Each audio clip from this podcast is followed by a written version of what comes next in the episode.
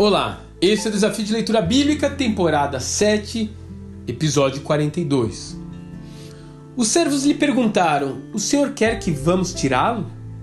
E ele respondeu: Não, porque ao tirar o joio, vocês poderão arrancar com ele o trigo. Deixem que cresçam juntos até a colheita. Então eu direi aos encarregados da colheita: Juntem primeiro o joio e amarrem em feixes para ser queimado. Depois, juntem o trigo e guardem no meu celeiro. Mateus capítulo 13, versos de 28 a 30. Jesus continua seus ensinos por parábolas e conta uma nova história envolvendo o dono de uma plantação. Dessa vez, a questão levantada diz respeito a uma plantação de trigo, onde começou a crescer junto também joio, uma espécie de erva daninha que é indiferenciável do trigo verdadeiro, exceto no fato de que produz uma espiga escura que é tóxica e pode afetar a qualidade do trigo se for misturada a ele. Seus servos fazem a mesma pergunta que perturba cada um de nós. Afinal, quem plantou o joio? Jesus responde simplesmente: um inimigo fez isso. A Bíblia nos fala que existem forças malignas em operação nesse mundo. Há com certeza um inimigo que quer destruir a criação do Eterno. Quem é ele? Como surgiu? Por que Deus não o impede de agir? As Escrituras não nos dão essas respostas. Mas o Senhor nos fala o que precisamos saber. Há infiltrados em nosso meio. Pessoas perversas dentro da igreja, enviados do inferno nas cúpulas dos governos, autoridades que ceifam vidas inocentes.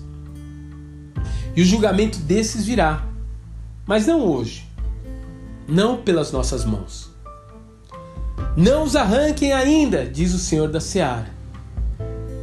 Em um aspecto da graça difícil demais para ser explicado, Deus não quer correr o risco de perder nenhum trigo por causa do joio. Ele simplesmente olha para o campo e aguarda que eles fiquem brancos. Ele acredita que podem existir trigos com cara de joio e não quer correr o risco de perdê-los. E talvez isso se refira a cada um de nós, quando não está mais dando fruto. Talvez sejam pessoas de bem cujas vidas no momento só sugam a terra e não dão nada em troca. No fundo, todos nós deveríamos ansiar pelo dia da ceifa, pelo dia em que os perversos serão julgados e o joio arrancado até a última raiz. Até mesmo a natureza aguarda isso acontecer, como está escrito em Romanos capítulo 8, verso 19. Mas até que isso aconteça, o objetivo da igreja não deve ser eliminar o joio, mas simplesmente produzir mais trigo.